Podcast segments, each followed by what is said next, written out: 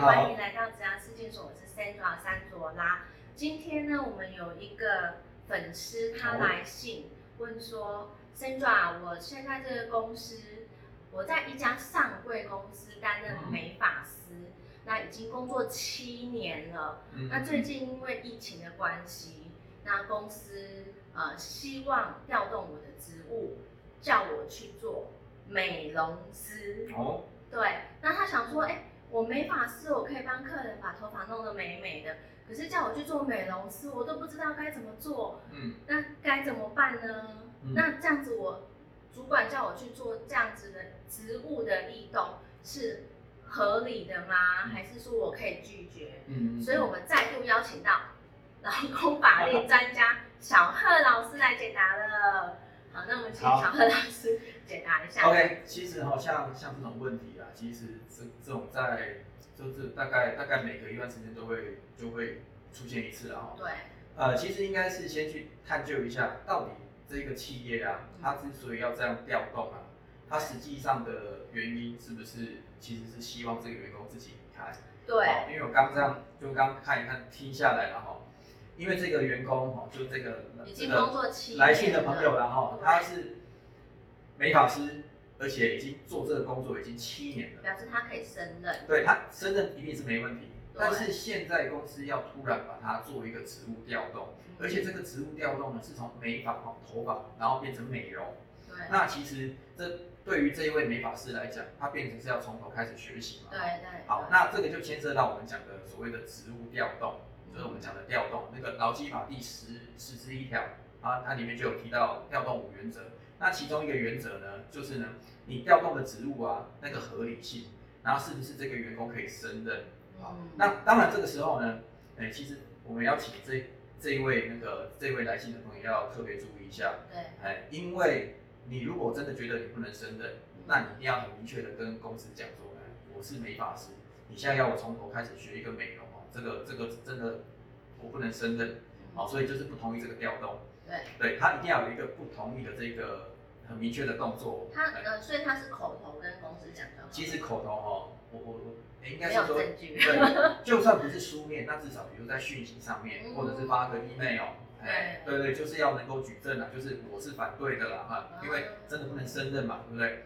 哎，好，那如果员工有很明确的反对的意思表示的时候，那公司又执意要这样做的话，那公司就违反调动就是哦，我我我们调动有五个原则啦，第一个啦哈，一定要调动要有正当性嘛，你不能无缘无故就把人家好，比如说他明明就在台北做的好好的，突然把他调到垦丁去，对，就是逼他走这样子。所以这个其实是那叫我们讲司马昭之心嘛，哦，就是有另外一个想法这样子哦。对，好，那调动第二个原则就是呢，你的劳动条件不能有不利的变更哦嗯。比如说你不能因为从美发师调到美容师，然后啊因为你要学习嘛，从头学习嘛，嗯所以我把你从本来比较高阶的美容师哦，调到比较初阶的美发师，因为你要从薪资的改变也会影响。对，就是那个劳动条件包含薪水、包含工作时间、哦休假时间哦都不能有不利的变更。OK，哦，然后第三个呢，就是它植入异动的合理性哦，像这个美容师变成呃美发师变成美容师，除非这个美发师他以前也有学过美容啦，然后他自己也觉得可以胜任哦。嗯，但是如果他自己都认为不能胜任哦，那这个这个职务调动它就是不不符合那个合理性哦，嗯然后再来呢就是工作地点哦，要如果有变更的话，要有合理的补偿，像合理的。我们刚举到一个例子嘛，从台北调到垦丁，那你不能叫每天叫员工通车吧？对。哦，你看搭那高铁如果说从台北调桃园或台北调台中，好，这个就是我们所谓的合理性啊。那那一般哦，呃，一般实务上会看，比如说那个三十公里，嗯但是有时候这也很难讲。我们就举新北市为例好了，好，新北其实很大，对，你从板桥调到中永和没什么问题，你甚至板桥调到新店，新新店的比较市区也没有问题。但是你从板桥调到金山万里，那你要不要给合理的一个交通补偿？嗯，哎，因为那距离真的有点远，而且交通真的不方便嘛，哎，所以这个时候呢，调动第四个原则就是，你如果地点有变更的时候，你有企业有没有给予合理的一个补偿？哎，包含甚至像那个工作时间可能也要调整一下。那如果说公司就是叫你要调动，然后不给补偿，好这个员工可以怎么做？那就是好，那就是违反那个劳基法第十之一条嘛，你就违违反那个调动的原则嘛，好，嗯这个时候呢，员工他可以主张那个劳基法第十四条第六款，就是公司违反原原来的劳动契约，嗯然后导致我的权益有受损。OK，之余哦，只要之余就可以了。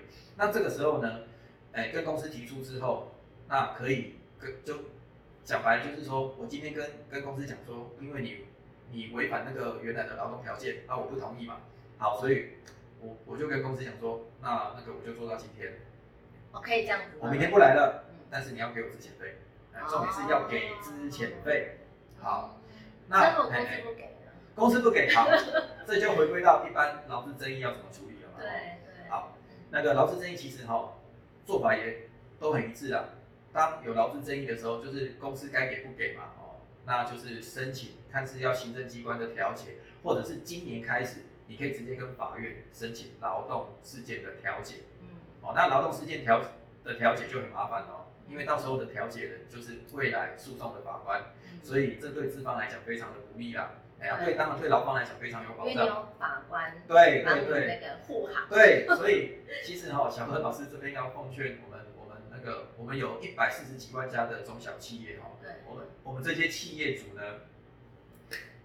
法令怎么规定啊，我们就怎么做就好了。对要合法哎，对，那你如果真的觉得像刚刚那个美法师的例子啦哈，如果这个医美这个上柜公司啊，他真的觉得已经已经不需要这个美发师的职职务的话，嗯。我们就开大门走大路，我们就跟这个员工谈，就啊，因为比如说业务紧缩，或者是说那个那个部门裁撤，那直接跟他谈之前这件事情，对。因为这个法令上本来就可以这样谈，对。那不要去做那种什么把他从美发师调到美容师，对啊。然后我在想后面的桥段应该是调过去不是的叫他自己离开了，对。但是这个其实都有争议啊，对，其实公司可能就是为了省一笔。支出这样，对可是他就违法了。可是公司要特别注意哦，你要省这个这个之前费，我觉得啦哦，是早早晚都要给的问题啦。嗯但是你如果太晚给，导致员工去申诉，哦，劳劳工局来劳检，哦，可能劳保局也来看一下，哦，甚至万一到了那个那个法院那个劳动事件法，哎，法官也来关心。对对对对，那这样其那不是更那个吗？更惹事吗？企业的声誉对对对对对，哎，对，不如前面该怎么做哦，我们就就那个跟跟员工好好谈就好了。